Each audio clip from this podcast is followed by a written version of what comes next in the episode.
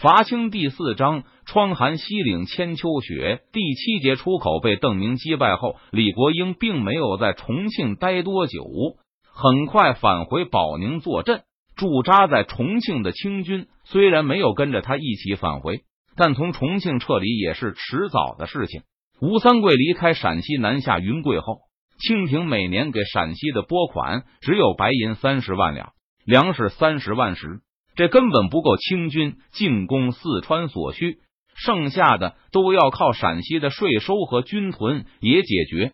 李国英召集的府兵被邓明俘虏数万，披甲也损失万余，几年来积攒起来的辎重损失无数。这不但使得清军失去了进攻能力，而且让川陕总督的军屯收入锐减。李国英认真计算了一番。认为在三年之内，清军无法恢复到原先的实力。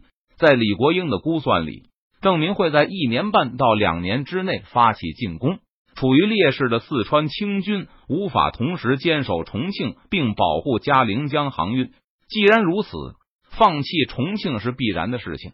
而且把主力退回汉中、广元一线后，清军的损耗也会减少，有助于陕西露营更快的恢复实力。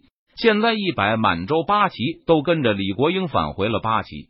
赵良栋、王明德等人在重庆没有动，之所以没有立刻放弃重庆，就是李国英觉得不好向朝廷交代。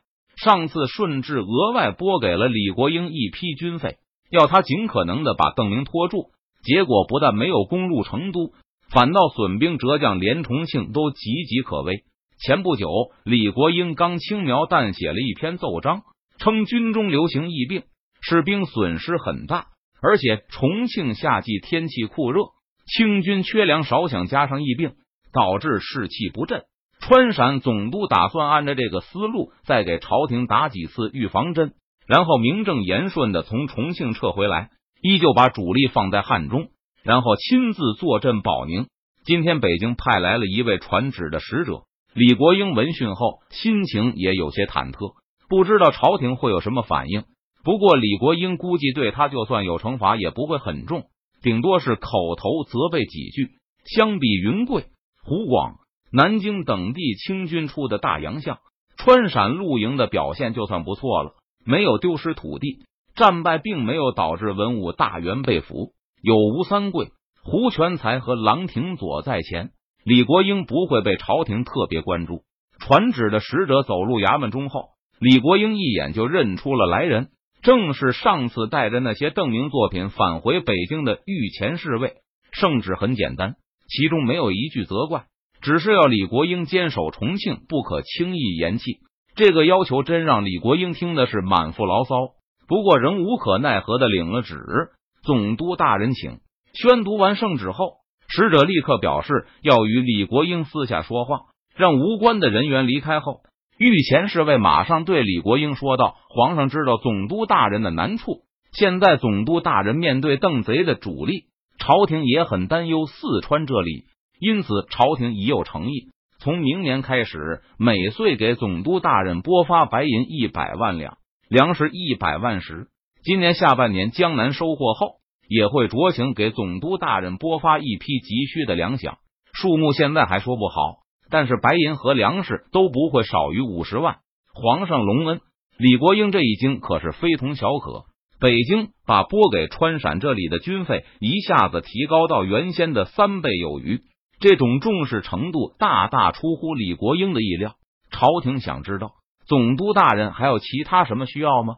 使者正色问道。皇上亲自让卑职带话，想知道加发这些粮饷后，总督大人是不是有把握守住重庆？微臣有信心。李国英立刻答道：“为了进军四川，他已经把陕西的库存基本榨干了，能加派的赋税也基本都加派干净。要是再征粮拉丁，估计四川还没有打，陕西这里就又要出民变了。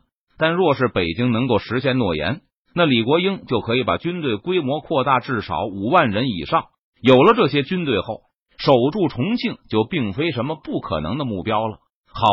使者接着又问道：“皇上还想知道给总督大人多少粮饷，可以保证总督大人迅速把邓贼剿灭？迅速剿灭吗？”李国英闻言又是一愣，他知道，尽管邓明在四川、湖广闹腾的欢，但北京的注意力始终还是在云贵一带，其次是江南和福建。正是因为对朝廷的战略重心很清楚，刚才李国英知道北京大幅度提高给陕西的拨款时，才会那么吃惊。但听使者这话的口气，似乎只要能迅速消灭邓明，北京就愿意提供更多的物资。是的，皇上的意思是两年以内，更快当然更好。使者毫不迟疑的答道：“为什么朝廷一下子对四川这么关注了？”李国英心中疑惑丛生。四川人烟稀少，北京方面一向认为，就算被明军控制，也闹不出什么大事。而湖南盛产稻米，若是被明军占领，可是后患无穷。贵州既能掩护湖南，还威胁着只剩一口气的永历朝廷，自然是最重要的战场。福建那里有郑成功，一日不消灭郑家军，东南赋税重地就受到威胁。当然也极为重要，四川值得朝廷花费这么大的力气吗？而且钱粮也都不是白来的，多给四川，自然其他地方就要少给了。作为川陕总督，李国英当然希望朝廷给的东西越多越好，但他心里的疑问却无法解释。总督大人见李国英半晌不说话，使者催促了一声：“两年剿灭邓明，恐怕很难。”李国英虽然想要更多的物资，但最后他还是决定实话实说：邓贼从南京。湖广掠夺百姓十余万，粮食上百万石，铠甲军器无数。两年之内，他的军用几乎不会发愁。若是想剿灭邓明，需要分兵四路，两主两偏，一路从广元入剑阁，从北向南攻打成都；一路走长江，然后沿着岷江从南向北攻打成都。这是两路主路，还有两路偏师，一路在东走简州。呼应南北两路大军，不让邓明有闪转腾挪的余地。另外，一路向西，截断贼人南逃建昌的退路。两主路都需要三万披甲以上，能够正面击破贼人主力。两辅路也需要一万五千披甲以上，足以自保并拖住贼人。如此四路齐发，才能确保万无一失。御前侍卫掏出纸笔。把李国英所说的详细记录下来，就是需要披甲九万，对吧？是的。李国英见到对方居然没有立刻放弃，心中更是奇怪。四川民生凋敝，所有的军粮都要我们出动民夫从关中转运。四路大军齐出，没有二百万民夫和大量粮船，根本做不到。以我之见，还不如先在重庆扩建仓库，储备军粮，且屯且战。逐步收复四川。嫩听李国英讲述完四川的道路、各地仓储的情况，还有人力的紧缺后，御前侍卫终于意识到北京的愿望不可能实现了。川西偏僻，终究是小患。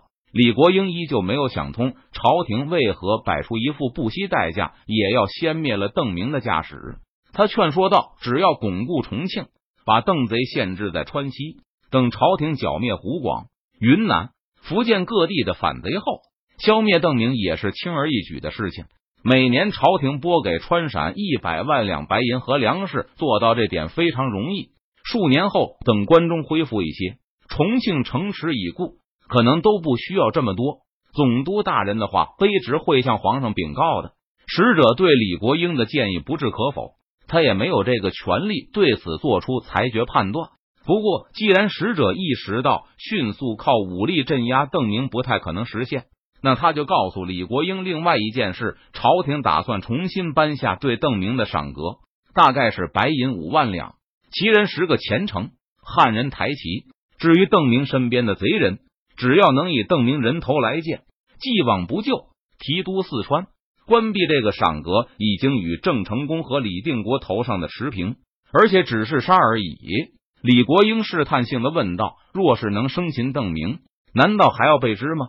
一般情况下，生擒比击杀的赏格还要高。”但使者闻言犹豫了一下，对李国英说道：“此事朝廷不打算公布天下，总督大人心里有数就好。皇上的意思是，邓明只要死的，不要活的。若是邓明身边的贼人把他擒拿来见总督大人，总督大人将其就地处决。”将尸体解送朝廷。皇上的意思，臣明白了。李国英点点头，他猜测北京对邓明的态度与他上交的那些图画有关。不过川陕总督也知道什么事情可以问，什么事情不可以问。微臣遵旨。大概下个月朝廷就会下令在重庆建立满城。使者又抛出了一个惊人的消息：以前只有一省平定后会在省城建立满城，从北京派来驻防八旗。但现在四川远远没有平定，而且重庆也不是四川的省城。等到收复全川后，再移驻成都。知道了，我会立刻开始准备。李国英不假思索的答应道：“既然要建立满城，那保宁的一百骑兵就是现成的驻防八旗。”李国英打算明天就派人去重庆，画出一片的修筑供八旗兵居住的舒适房屋。并用坚固的城堡将其围起来。既然满洲太君要常住，而且还会有太君的家眷前来，那肯定要提供更丰富的生活用品。这个虽然不是朝廷要求的，但是李国英和其他总督一样，对满洲太君的生活质量非常重视。不但满洲太君想要的东西一定要有，就是他们没想到的，也要预先替他们想到了。这个比满城还要让李国英感到麻烦。不过，一百驻防八旗倒也不难，专门分出一支船队，用来给重庆运送瓜果、蔬菜。丝绸好了，李国英在心里想着，上次派来的一百满洲八旗暂驻重庆满城，使者证实了李国英的猜测。可他后面还有下文：重庆，也就是四川驻防八旗定编一千，差额年内就会从北京派来一千驻防八旗。李国英虽然意识到北京非常重视四川战场，但绝对没有想到居然重视到这个地步。满清入关之初，各省的驻防八旗数量有限，除了南京驻扎有四千外，其他都是上百而已。杭州如此重要，也不过五百驻防八旗。重庆驻扎一千，就意味着这将是北京。南京以外驻防八旗最多的军事重镇，可他连四川省城都不是。六月，成都一万两千明军登上船只，准备启程出发。这次出征，邓明动员了八千甲师、两千水手和两千府兵。征召的八千甲兵在前一段时间得到了集中训练，其中的一千常备军目前都能认得一百左右个常用字。除了这一万两千名士兵外，邓明还带了一百名三堵墙的骑兵，和骑兵一起运上船的还有两百多匹战马，他们将作为邓明直属卫队。现在正是农忙的时候，邓明也没有大肆宣传这次出征。但来送行的除了成都的文武官员，还有几个商行的老板。我走后，督府这里的事就交给你们了。邓明简短的对刘进哥、袁相、赵天霸等人说道。